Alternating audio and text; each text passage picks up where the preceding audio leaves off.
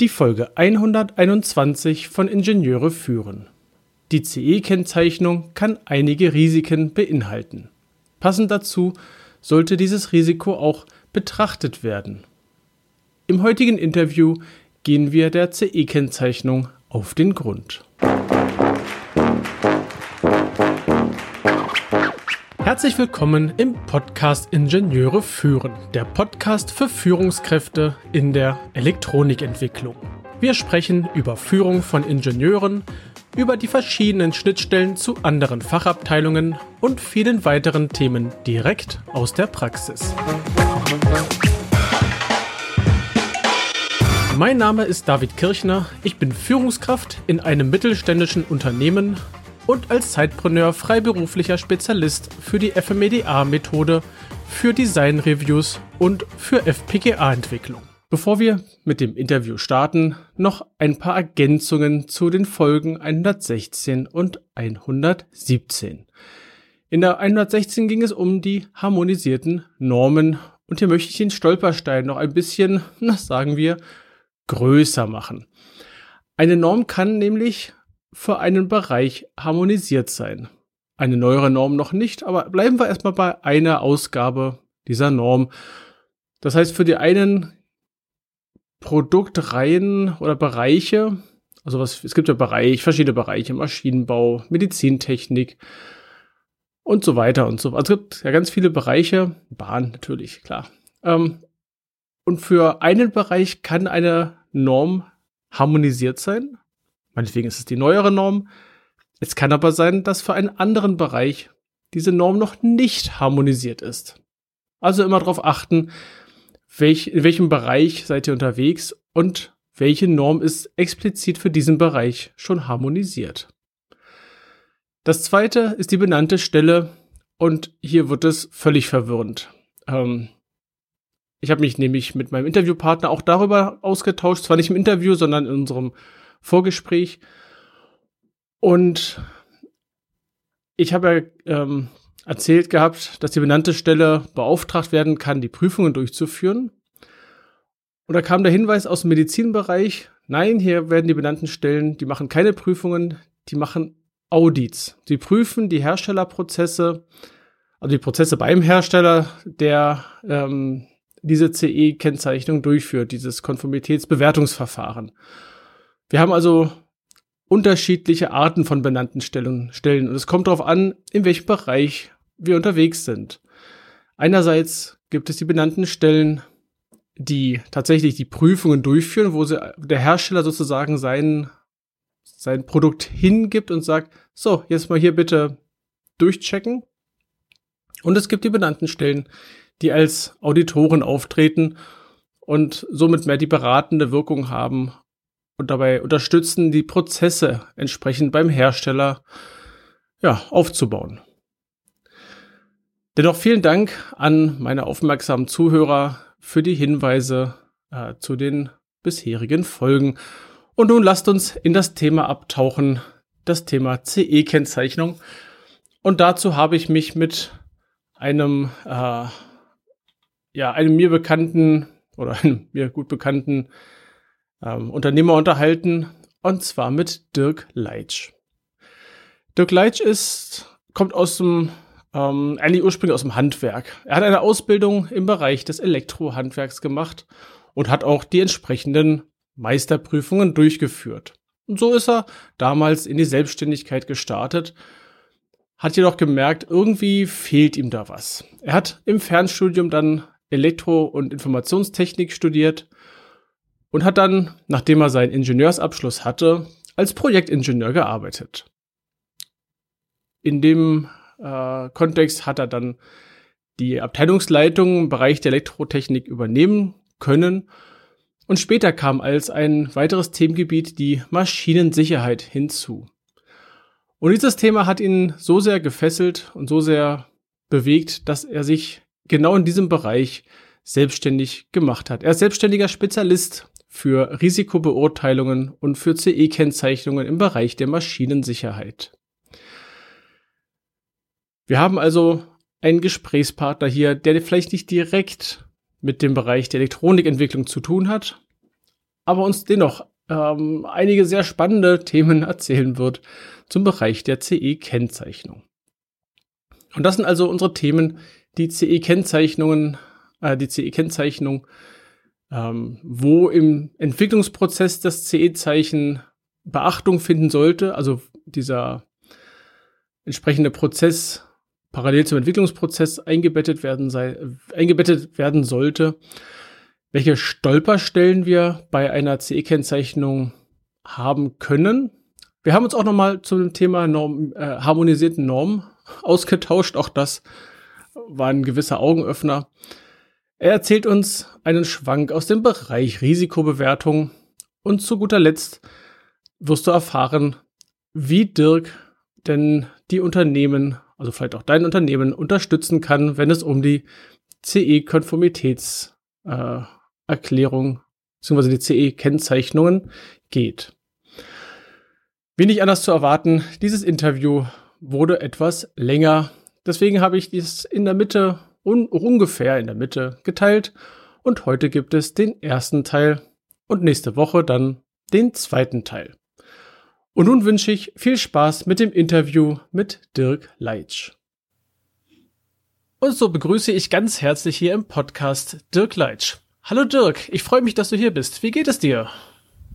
Hallo David. Ja, ich freue mich auch, dass ich hier bin. Mir geht's gut. Ich freue mich, dass wir heute über mein Themengebiet der CE-Kennzeichnung sprechen können. ja, das freut mich sehr, dass du dir die Zeit nehmen konntest äh, und ein bisschen Blick in die in die Richtung Maschinen werfen kannst. Für uns Elektroniker ist es ja immer nur ein Teil, den wir machen.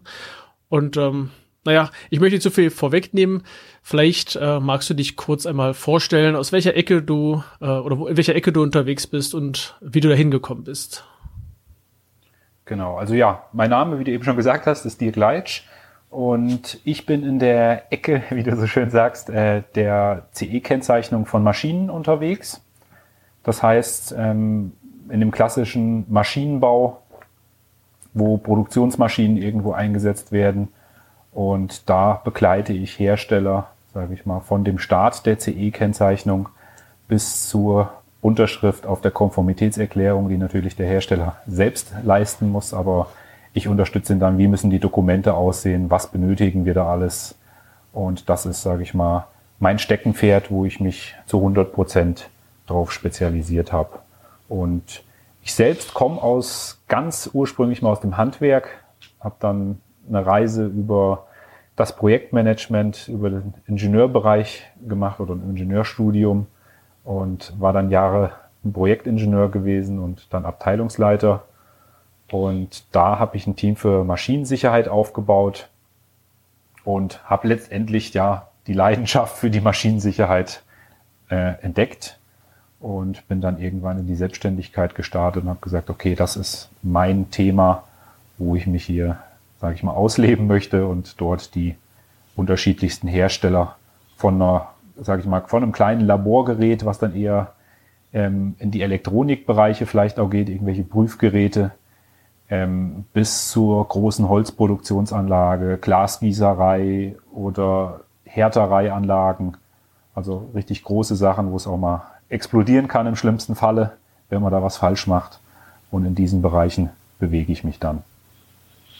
Da bist du ja schon ganz gut rumgekommen, würde ich mal sagen. Und auch, wobei das Thema, ich würde jetzt mal in den Raum stellen, die wenigsten haben tatsächlich richtig so die Lust, sich mit CE zu beschäftigen. Für die meisten ist es eher so ein, ach je, da ist doch ein Stapel Papier zu erledigen. So, also das zumindest, wenn ich so in meine Vergangenheit gucke und so Kollegen anschaue. Ähm, naja, es waren wenige, aber ich ist mal wieder spannend, in welche Richtung sich äh, manch einer spezialisiert und dann dort auch zufrieden ist und dort arbeiten kann. Ähm, genau, geht mir ja nicht anders. genau. Ja, es ist tatsächlich so, äh, für mich war das auch ein, kann ich ganz offen sagen, kein geliebtes Thema als Projektleiter. Man muss sehen, dass die Maschine oder die Anlage ans Laufen kommt. Man hat da Druck vom Kunden, man hat Druck von der Geschäftsführung, dass Umsätze gemacht werden müssen, irgendwo Gewinne eingefahren werden müssen. Und als Techniker muss man sehen, dass diese Anlagen dann entsprechend laufen. Und da ist natürlich CE-Kennzeichnung und diese ganzen Themen erstmal so ein bisschen fühlen die sich hinderlich an. Ähm, aber letztendlich ist es natürlich auch die Absicherung der eigenen Person, wenn ich irgendwo als Abteilungsleiter oder Projektleiter irgendwelche Anlagen in Betrieb nehme, muss die Sicherheit natürlich auch passen. Wenn ich da jetzt einfach mal sage, das brauche ich alles nicht, äh, das kann mir natürlich dann auch ganz bös auf die Füße fallen, das Ganze. Und da ist das schon so ein kleiner innerer Antrieb für diesen Personenkreis. Ähm, klar, das ist ungeliebt, aber man muss irgendwie gegen dieses Störgefühl arbeiten und da ist natürlich das Beste, man hat saubere Unterlagen und kann dann guten Gewissens ähm, abends einschlafen und weiß, dass man alle seine Hausaufgaben gemacht hat. Ja, das ist ja auch ein Teil, äh, wie ich das Risiko für fürs Unternehmen auch beeinflussen kann. Ähm, da kommen wir bestimmt später auch nochmal dazu zu dem Thema. Jetzt würde ich gerne zum Einstieg mal eine Frage in den Raum stellen. Ähm, brauche ich für mein Produkt, was auch immer es ist, nehmen wir mal an, es ist eine, eine mittelschwere äh, Produktionsmaschine, brauche ich immer ein CE-Zeichen? Ich meine, das ist vielleicht nur ein Einzelgerät, was ich irgendwie als Prototyp einem Kunden überlasse. Brauche ich auch da auch schon eine CE-Kennzeichnung oder gibt es da andere Wege, dass derjenige das trotzdem nutzen darf, ohne dass da Papierkrieg entsteht? Ähm, also es gibt die offizielle Antwort wäre jetzt, wenn es unter die Maschinenrichtlinie fällt und da eine CE-Kennzeichnung gefordert ist, dann braucht man auch eine CE-Kennzeichnung für das Produkt. Das ist natürlich jetzt sehr formalistisch. Ähm, auf Deutsch übersetzt bedeutet das, in der Maschinenrichtlinie gibt es diverse Ausnahmen für Maschinen. Zum Beispiel, wenn ich eine unvollständige Maschine liefere, dann braucht die auch erstmal keine CE-Kennzeichnung. Aber diese unvollständige Maschine, wie der Name schon sagt, die ist unvollständig. Das heißt, die erfüllt nicht alle Sicherheitsanforderungen. Und das bedeutet, ich darf die noch gar nicht betreiben. Ich kann die zwar jemandem verkaufen, der baut die dann vielleicht in andere Maschinen in seine Anlage rein. Aber irgendjemand muss letztendlich sich den Schuh anziehen und die CE-Kennzeichnung vergeben für diese Maschine. Das ist der eine Punkt. Dann gibt es in der Maschinenrichtlinie natürlich noch irgendwelche Ausnahmen oder verschiedenste Ausnahmen. Ähm, wenn du jetzt zum Beispiel von deinen Prototypen sprichst, da gibt's ähm, den Passus, dass für Forschungseinrichtungen, die vorübergehend verwendet werden, sinngemäß, ähm, Dafür ist keine CE-Kennzeichnung erforderlich. Ganz einfach, der Gesetzgeber, die EU, will natürlich keine Innovationen verhindern. Und eine Forschungseinrichtung, die ich alle zwei Tage umbauen muss, da kann ich natürlich nicht jedes Mal ein Konformitätsbewertungsverfahren durchlaufen und ein CE ja. draufkleben, bevor die wieder laufen kann. Ähm, da muss ich dann von dieser Ausnahme Gebrauch machen. Dann fällt aber das Produkt tatsächlich nicht mehr unter die Maschinenrichtlinie in diesem Moment. Genau, also wenn es drunter fällt, brauche ich dieses CE-Zeichen. Wenn es unter eine Richtlinie fällt, die eine CE-Kennzeichnung fordert, dann muss ich das auch anbringen. Das ist dann vorgeschrieben entsprechend. Na, wenn es eine unfertige Maschine ist, na gut, die nützt mir erstmal so nichts. Ähm, ich musste ja irgendwie verbauen dann und dann haben wir wieder das gleiche Thema, was du gerade schon gesagt hast, ja. Genau. Das ist immer dieses, könnte ich jetzt mal sagen, Hauen und Stechen zwischen Lieferant und Betreiber oder Endnutzer. Jeder versucht natürlich erstmal seine Maschine unvollständig zu liefern. Der Betreiber bekommt die dann und dann ist, ist dann immer die Frage, ja, funktioniert die jetzt? Was muss da noch dran? Dann wird irgendwas dazugebaut. Aber letztendlich muss derjenige, der das Ding dann betreibt, in Betrieb nimmt, final diese Maschine, muss das Konformitätsbewertungsverfahren zu Ende führen und diese Maschine ähm, als vollständige Maschine dann mit einer CE-Kennzeichnung versehen, mit allen, sage ich mal, Pflichten, die dazugehören. Also echt die Firma, die als letztes die letzte Schraube festzieht äh, und äh, final, dann äh, die darf sich dann drum kümmern. Die hat den Schuh dann an, um das, ganze CE-Thema bearbeiten zu dürfen. Genau, also vereinfacht gesagt, ähm, ich kaufe mir jetzt irgendwo einen Roboter, den stelle ich mir in meinen Betrieb. Der ist ja per se erstmal nicht sicher ohne Schutzzäune und Türen, was da dran ist. Dann kaufe ich mir noch einen Steuerschrank. Den lasse ich von einem Elektriker da dran installieren und kaufe mir noch durch eine andere Firma, durch einen Schlosser, der oder Mechaniker, der mir dort ein paar Zäune installiert. Und den Elektriker lasse ich diese Sicherheitseinrichtungen anschließen. Dann habe ich von dem Roboterhersteller eine Einbauerklärung bekommen, dass es eine unvollständige Maschine ist, weil die hat ja noch keine Zäune, die ist erstmal nicht sicher. Und wenn ich das alles dazu gebaut habe, dann bin ich plötzlich zum Hersteller geworden, obwohl ich eigentlich nur die Maschine betreiben wollte und will damit vielleicht fertigen. Ach, ja, das ist natürlich auch fies, ja. Ja, ohne diese Falle äh, tappen tatsächlich sehr viele ähm, ja, Betreiber, die eigentlich als Ziel haben, ich bin produzierendes Unternehmen. Es wird eine BANF ist so der Begriff, eine Bedarfsanforderung gestellt im SAP. Ich brauche irgendwas durch den Projektleiter. Der Einkauf kauft günstig vielleicht ein, denkt super, habe ich günstig gekauft, weiß nicht, was das bedeutet, Einbauerklärung, Montageanleitung. Und dann kriegt der Projektleiter hingestellt, die eigenen Leute bauen es zusammen und dann ja, ist er eigentlich schon in diese Falle reingetappt, dass er dann das Konformitätsbewertungsverfahren zu Ende führen muss. Und weiß nicht mal was davon. Vorher zumindest. Wenn das genau, zum also ersten Mal gemacht hat. Irgendwann, genau, wenn das zum ersten Mal gemacht hat, dann fallen sie natürlich aus allen Wolken. Und dann fängt das Drama natürlich an. Dann geht's dann los, ja, wie mache ich jetzt die Risikobeurteilung dafür? Wie kriege ich denn die elektrische Sicherheit dort oder die funktionale Sicherheit ähm, validiert an dieser Maschine? Jetzt, wenn wir unseren Roboter haben, diese Schutztüren mit den Abschalteinrichtungen, dass der Roboter nicht plötzlich angeht, wenn ich da reingehe. Das muss ja eine gewisse Güte entsprechen und das muss natürlich auch richtig sein und auch geprüft sein letztendlich und rechnerisch nachgewiesen sein, dass das alles passt, wie ich das gebaut habe. Vorher kann ich die Konformitätserklärung eigentlich nicht unterschreiben, weil das ist ja eigentlich, ja, ich sage jetzt mal wie eine einseitige Willenserklärung, wo ich mit bestätige, dass ich die Sicherheits- und Gesundheitsschutzanforderungen der Richtlinie eingehalten habe. Bedeutet, wenn ich, äh, also ne anders, wenn ich jetzt einen Hersteller finde, der mir den Roboter liefert, zusammen mit dem Zaun und ein Montageteam hat, also sozusagen das All-Inclusive-Paket, dann würde die Firma das Ganze fertig machen müssen? Genau, wenn ich denn sage, ich kaufe den Roboter fix und fertig, der funktioniert, ähm, und da sind alle Sicherheitseinrichtungen dran, dann muss der mir auch bestätigen, dass das Ding ähm, eine CE-Kennzeichnung hat. Das heißt, er unterschreibt die Konformitätserklärung und liefert mir eine Betriebsanleitung für diese Maschine mit. Genau. Das ist spannend. Ja, nee, also das, das ist mir für mich auch neu, also da ich nicht aus der Maschinenecke komme. Ist ja faszinierend. Dann kriege ich einen Bausatz geliefert und bin dann selbst schuld, wenn ich es selbst zusammenbaue, als wenn ich eine Firma gefunden hätte, die das dann, dann macht. Frage ich mich, wenn man das im Privaten hat und irgendwas kauft und es selbst zusammenbaut. Hm.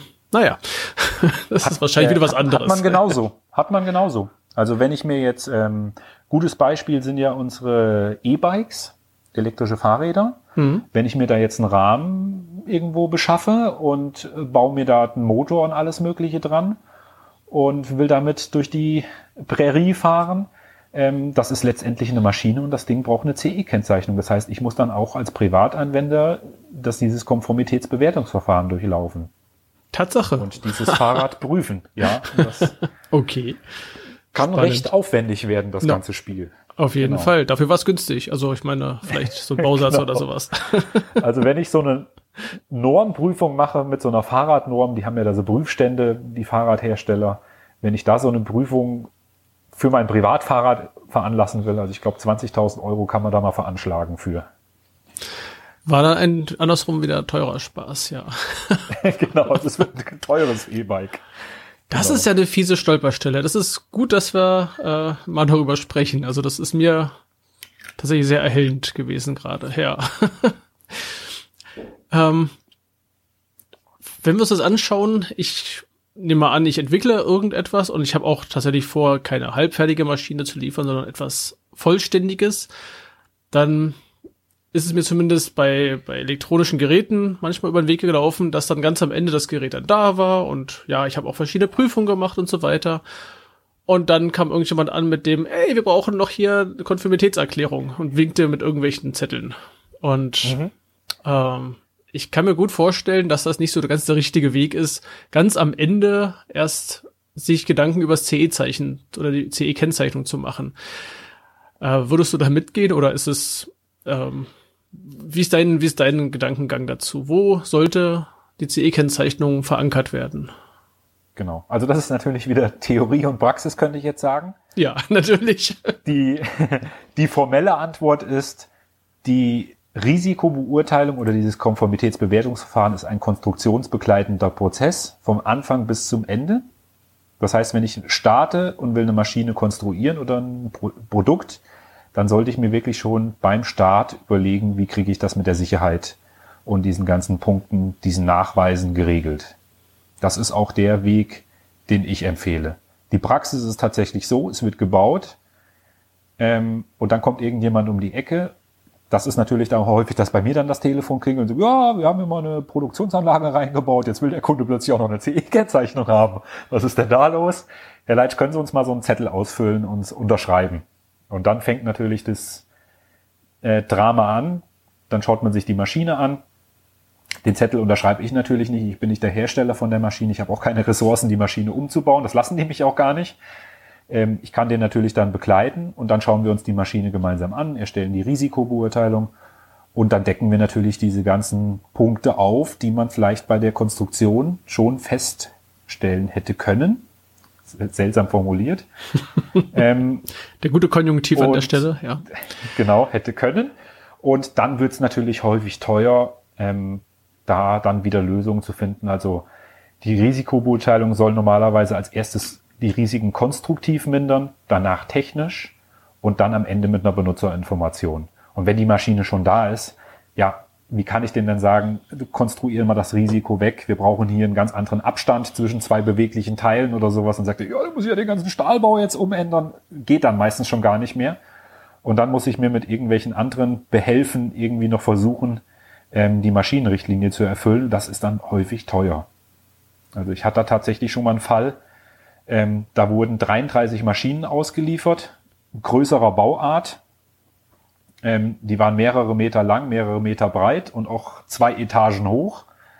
Und dann haben wir das geprüft, alles schon montiert beim Kunden, gerade in der Inbetriebnahme. Und dann haben wir festgestellt, dass die Sicherheitstechnik dort ähm, nicht richtig dimensioniert war und dass noch mechanische Redundanzen gefehlt haben und das musste dann nachgerüstet werden.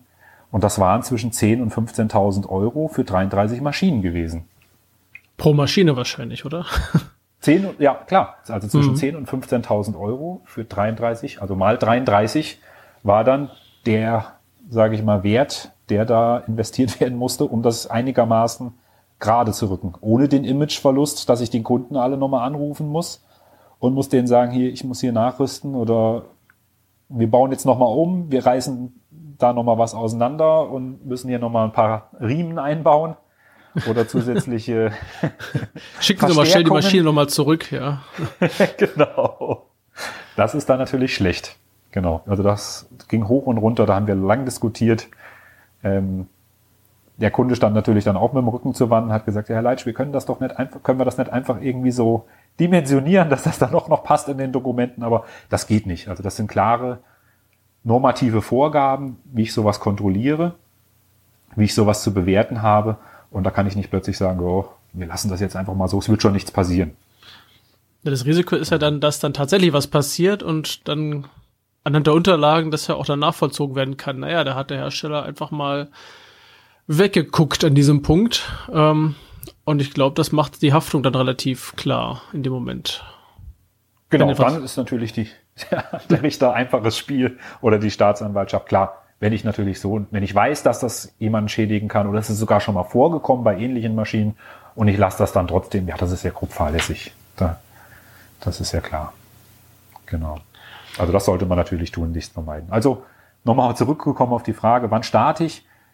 Äh, am besten gleich am Anfang, wenn ich die Konstruktion beginne irgendwo, wenn ich die Idee von der Maschine habe. Man muss ja nicht alle Unterlagen gleich haben, aber man muss sich schon mal Gedanken machen, okay, welche Unterlagen brauche ich letztendlich und wie sind meine wesentlichen Risiken, meine wesentlichen Punkte, wie kriege ich die in den Griff ähm, und wie gehe ich da am besten vor. Und das kann man wirklich in ein paar Stunden auch für große Maschinen relativ schnell rausarbeiten und klären dass ich dann einfach mal einen Fahrplan habe und weiß, okay, an welcher Stelle muss ich jetzt mal stoppen, links und rechts gucken und das dann in die Konstruktion mit einfließen lasse, dass ich dann nicht später dann das Schweißgerät auspacken muss und muss wirklich nochmal am Stahlbau anfassen.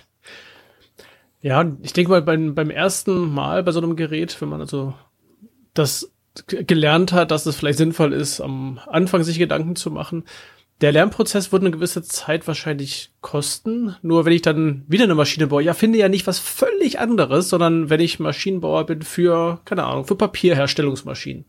Dann wird die nächste Maschine vielleicht ein bisschen anders sein, aber es wird weiterhin eine Papierherstellungsmaschine sein mit vielleicht ein paar anderen schönen Funktionen, die gleich drucken kann, keine Ahnung. Irgendwas, was noch dazukommt. Es ist ja meistens diese Maschinenbauer, Bauunternehmen, die haben ja so ihre Spezialmaschine, ihre Nische. Also würde ich jetzt mal so in den Raum stellen. Und wenn genau, der, also die, die genau, Hm? die, die Serienmaschinen bauen oder in einer Branche sich bewegen, die bewerten ein, machen einmal ein Konformitätsbewertungsverfahren, erstellen sich die ganzen Unterlagen für ihre Maschine, sage ich mal. Da holen die sich auch, das ist auch häufig, wo ich tätig bin, die holen sich dann einfach einen externen Experten. Man durchläuft dieses Verfahren einfach und für die nächste Maschine werden dann die Unterlagen von der Maschine vorher genommen. Es wird kontrolliert, was hat sich geändert und wird dann auch entsprechend angepasst. Also da muss nicht jedes Mal das Rad wieder komplett neu erfunden werden. Genau. Ein Sondermaschinenbauer, der hat es natürlich dann schon ein bisschen schwerer. Ähm, der hat zwar auch seine Branchen, aber der baut heute ähm, Maschine A und morgen baut er Maschine X. Also die kann es sein, dass die da gar nichts miteinander zu tun haben. Gut, aber der, der Gedanke ist ja sehr ähnlich bei den Maschinen. Also auf was muss ich achten? Eine Art Checkliste, was muss ich alles durchgehen und in der Konstruktion und so weiter? Und auf welche Richtlinie muss ich mir zu Gemüte führen? Ähm, ich glaube, da gibt es schon gewisse Ähnlichkeiten, die dann innerhalb eines solchen Unternehmens auch ähm, ja verfolgt werden kann, so dass bei den weiteren nachfolgenden Maschinen der Aufwand ja, überschaubar sein sollte. Aber klar, bei Serienmaschinen ist es einfacher. Papiermaschine halt, ne? das ist wahrscheinlich einfacher, wenn es immer wieder dieselbe Art von Maschine ist. Ähm, klar, wenn ich was für die anderes baue, ist der Prozess der gleiche, würde ich jetzt mal raten, weil ich da nicht die Erfahrung habe, aber die Inhalte werden sich halt unterscheiden. Genau. Also der, das Bewertungsverfahren an sich oder die Bewertungsverfahren, die es gibt, es gibt ja mehrere Konformitätsbewertungsverfahren, auch in der Maschinenrichtlinie, ähm, aber das Hauptgenutzte ist die interne Fertigungskontrolle, das Konformitätsbewertungsverfahren. Das bedeutet, der Hersteller darf letztendlich selber die Konformität erklären und braucht keine benannte Stelle dazu oder kein System zur umfassenden Qualitätssicherung, wo er auch wieder eine staatliche benannte Stelle sozusagen oder notifizierte Stelle mit einbeziehen muss.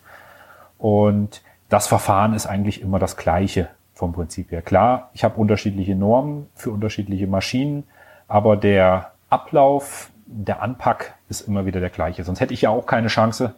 ähm, ich bin ja im Grunde ja. genommen der Methodiker. Klar, ich habe eine ingenieurstechnische Ausbildung und mittlerweile auch eine gewisse Fertigkeit, mich in diese Prozesse reinzudenken und in die Funktionen von den Maschinen. Aber das Know-how sitzt bei den Herstellern. Und ich komme dann sozusagen mit meinem Kochrezept, aber die Zutaten, die frage ich mir natürlich dann bei dem jeweiligen Hersteller ab. Ähm, was macht die Maschine? Wie funktioniert das? Was passiert, wenn ich den Knopf drücke? Warum haben wir das so gemacht? Wenn da jetzt jemand hingeht, kann den da was treffen? Da stelle ich dem meine vielen kleinen Fragen, um dann natürlich dann diese Unterlagen erstellen zu können. Und das sind im Prinzip immer wieder die gleichen. Natürlich größere Maschine, mehr Fragen sozusagen, komplexere Maschine, vielleicht andere Fragen. Also das ist immer natürlich auf die Anwendung kommt das drauf an, aber das Verfahren ist immer das gleiche. Ja, der, der Prozess, der dann am Ende zu dem gewünschten Ergebnis führt, ja. Ähm, ich weiß nicht, inwieweit du mit solchen Themen zu tun hast. Das Ganze, also zum Obertop, sage ich mal, Stolperstellen für solche, ich sag mal, kleinere und mittelständische Unternehmen, über die wir ja auch relativ, dem wir, das Systemgebiet, über das wir reden, ähm, das Thema harmonisierte Normen. Da bin ich bei meinen äh, früheren Arbeiten, aber jetzt auch bei meinen letzten Folgen so ein bisschen über ein paar Sachen gestolpert, dass es wohl sei, so sein soll, ähm, und ich kann es nicht nachprüfen, aber vielleicht hast du da einen Gedanken zu, dass es Normen gibt, die für bestimmte Richtlinien harmonisiert sind, aber dieselbe Norm ist für eine andere Richtlinie noch nicht harmonisiert. Also dass die, ähm, ja, dass die sozusagen, wenn ich mir die ganzen Liste angucke, was muss ich denn alles prüfen und so weiter, dass es mal in irgendeinem Bereich gilt, für irgendeinen Bereich und für einen anderen Bereich nicht gilt. Also im Maschinenbau, ja, weiß ich nicht, ob das da auch so ist. Mhm. Ähm, ja, da, da kann ich mal so ein paar Gedanken zu, äh, zu nennen. Also grundsätzlich ist es ja so, ähm, ich habe verschiedene Richtlinien. Wir haben zum Beispiel unsere Maschinenrichtlinie, wir haben die EMV-Richtlinie, ähm, wir haben die Druckgeräte-Richtlinie zum Beispiel und wir haben unsere Niederspannungsrichtlinie. Das sind so die Hauptrichtlinien, die die meisten Leute kennen, die sich in diesem Maschinenbau oder hier in dieser in der Technik bewegen, sage ich mal. Das sind die, Haupten, die einem entgegenkommen. Klar, es gibt dann noch Explosionsschutzrichtlinie und so ein paar andere Exoten, die mir plötzlich auf die Füße fallen können, aber das sind die Haupten. Und zu jeder Richtlinie ähm, gibt die EU-Kommission Listen raus mit harmonisi harmonisierten Normen und das bedeutet nichts anderes, wenn ich diese Norm einhalte. Das ist unsere sogenannte Vermutungswirkung. Das hast du ja in deinen anderen Episoden schon mal angeschnitten, das Thema. Dann wird, wird vermutet, dass wenn ich diese Punkte einhalte, dass ich dann natürlich auch automatisch diese Richtlinie eingehalten habe. Und die Normen, die unter der Maschinenrichtlinie harmonisiert sind, das sind natürlich Normen, die eher auf Maschinen passen. Und da habe ich A, B und C-Norm. Die A-Norm, das ist die ähm, Norm für die Risikobeurteilung, nenne ich jetzt mal vereinfacht, die EN 12100. Und die regelt, wie muss ich denn so eine Risikobeurteilung erstellen. Es gibt nur eine A-Norm. Dann gibt es ein, eine größere Liste an B-Normen. Die regeln allgemein, wie müssen denn Maschinen geschaffen sein, wo ich es nicht so wirklich zuordnen kann auf einen Maschinentyp. Das ist jetzt zum Beispiel eine B-Norm, kann eine Ergonomienorm sein für Stellteile. Das heißt, wie müssen denn diese Knöpfe an der Maschine, diese Taster, wie müssen die aufgebaut sein? Wie groß muss die Schriftgröße sein? Oder eine Ergonomienorm ähm, für ähm, Anze äh, Anzeigen zum Beispiel. Wie groß muss eine Anzeige sein? Welche Farben müssen, müssen die haben an dieser Maschine? Oder eine B-Norm wäre auch ähm, unerwarteter Anlauf zum Beispiel eine Norm für. Das heißt, wie gehe ich denn mit so einer Maschine um, dass wenn ich da gerade dran bin, dass die nicht plötzlich losläuft, ohne dass ich das möchte? Das ist natürlich nicht so gut für den Nutzer. Und das sind B-Normen. Die passen dann auch auf alle Maschinengattungen. Und dann gibt es noch eine größere Liste an C-Normen. Da kommen wir jetzt zu deiner Papiermaschine zum Beispiel eben. Da gibt es eine extra C-Norm für Papiermaschinen und da ist explizit genannt, wie baue ich denn so eine Papiermaschine, was muss die denn alles erfüllen? Und das ist wie so ein, ich nenne jetzt mal so eine kleine Checkliste da mit drin, welche Hauptgefährdungen gibt es da. Und wenn ich danach baue, dann kann ich mir schon relativ sicher sein, dass ich die meisten Anforderungen eingehalten habe. Trotzdem gibt es immer Randbereiche, die diese Norm nicht alle erfassen. Und da ziehe ich mir dann diese B-Normen heran und prüfe dann damit diese Randbereiche. Also ich rate tatsächlich davon ab, ähm, auf eine Risikobeurteilung zu verzichten und sich nur auf diese C-Normen zu stützen. Äh, die Erfahrung aus der Praxis ist tatsächlich, wenn ich erst die Risikobeurteilung mache und check die dann nochmal mit so einer C-Norm gegen, dann finde ich dann plötzlich Lücken, die hätte ich mit der C-Norm nicht gefunden. Genau. Und dann gibt es natürlich Normen, das ist jetzt zum Beispiel bei Laborgeräten so. Ich kann ja auch ein Laborgerät haben, was bewegliche Teile hat, was dann plötzlich zu einer Maschine wird. Und da gibt es dann zum Beispiel eine Norm, die 61010-1. Das ist extra eine Norm für Laborgeräte, aber die ist unter der Maschinenrichtlinie nicht harmonisiert, sondern nur unter der Niederspannungsrichtlinie. Und ähm, in meinen Augen wäre es jetzt natürlich totaler Quatsch zu sagen, nee, das, dieses Produkt fällt jetzt nicht unter die Niederspannungsrichtlinie, sondern nur unter die Maschinenrichtlinie und darum schaue ich mir diese Norm nicht an, ähm, das macht dann erstmal keinen Sinn. Also ich nehme mir dann trotzdem diese Norm, die gut passt, auch wenn die Richtlinie, die nicht unter der Maschinenrichtlinie harmonisiert ist, und nenne die dann in meiner Konformitätserklärung nicht unter harmonisierte Normen, sondern weitere Normen und Regelwerke. Und dann habe ich das damit sozusagen auch eingefangen, kann das Bewertungsverfahren nach der Maschinenrichtlinie durchlaufen für das Laborgerät und prüft dann trotzdem nach der Laborgerätenorm. Okay. Ähm, wie ist denn das mit Normen, die halt aktualisiert wurden? Ähm, das passiert ja auch in regelmäßigen Abständen, dass irgendwelche neuen Erkenntnisse, nehmen wir mal an, EMV-Normen oder in dem Bereich kenne ich das halt. Bei den Maschinennormen ist bestimmt auch regelmäßig so, dass mal Sachen aktualisiert werden. Und bei den harmonisierten Normen wird aber immer noch von irgendwelchen älteren Normen ausgedacht. Da habe ich ja so ein kleines, ähm, so eine kleine Diskrepanz zwischen den dem, was ich aktuell sozusagen habe, was irgendwie vielleicht auch Sachen vereinfacht unter Umständen. Aber meine Liste hier, die ich habe für die CE-Kennzeichnung, sagt noch, es ist eine Norm von anno dazu mal, die ist aktuell gültig. Wie würde ich ja. da umgehen bei so einer Kennzeichnung, bei so einem Kennzeichnungsprozess? Hm. Also das ist natürlich ein, Grenzfall. Ich soll natürlich gerne die harmonisierten Normen anwenden. Ähm, ich würde dann tatsächlich, also ich führe dann immer beide Normen auf. Ich sage dann, das ist die harmonisierte Norm. Häufig hat man ja auch, dass diese alte Norm zurückgezogen wurde, die noch in der harmonisierten, in der Harmonisierungsliste drin steht. Und es gibt schon eine neuere. Und dann muss ich mir tatsächlich in diesem Moment beide Normen anschauen und muss die auch beide in das Bewertungsverfahren einfließen lassen. Die neue sowohl wie die alte.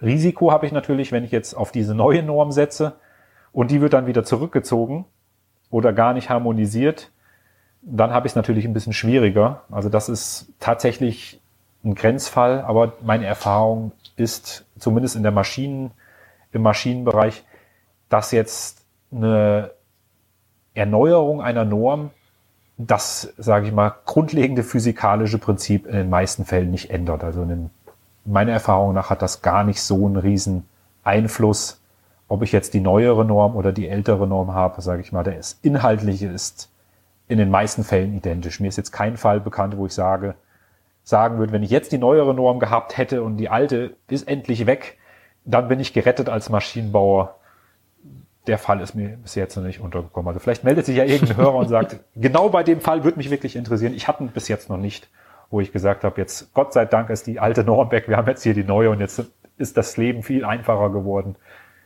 Die Normen, Gremien, die schauen sich auch die alte Norm an und verbessern die. Und die alte steckt immer so ein bisschen in der neuen noch mit drin. Das war der erste Teil des Interviews mit Dirk Leitsch. Wir haben diverse Themen rund um CE schon behandeln können und nächste Woche werden wir tiefer unter anderem auf die Risikobewertung und auf die Unterstützung von Dirk eingehen. Ich hoffe, du bist auch nächste Woche wieder mit dabei. Du kannst gerne deine Gedanken und deine Ideen zu diesem, zu diesem Thema, aber auch zum Podcast äh, an mich schicken. Einerseits über LinkedIn oder auch über E-Mail. Ich werde ein paar Links, unter anderem halt auch zu Dirks Seite, in die Show Notes packen. Dort findest du entsprechend dann weitere Informationen. Ich würde mich freuen, wenn du die Folge und auch den ganzen Podcast deinen Kollegen und Freunden weiterempfiehlst. Und ich freue mich auf eine 5-Sterne-Bewertung auf Apple Podcasts und auf eine Rezension. Die schon angesprochenen Links, mein Newsletter sowie weitere Informationen findest du in den Show Notes unter ib-dck.de slash if121. Das war die heutige Folge des Podcasts Ingenieure führen. Ich danke dir ganz herzlich fürs Zuhören. Nutze das Wissen und die Tipps, um deinen Arbeitsalltag zu vereinfachen und zu verbessern. So sage ich Tschüss und auf Wiederhören. Bis zum nächsten Mal. Dein David Kirchner.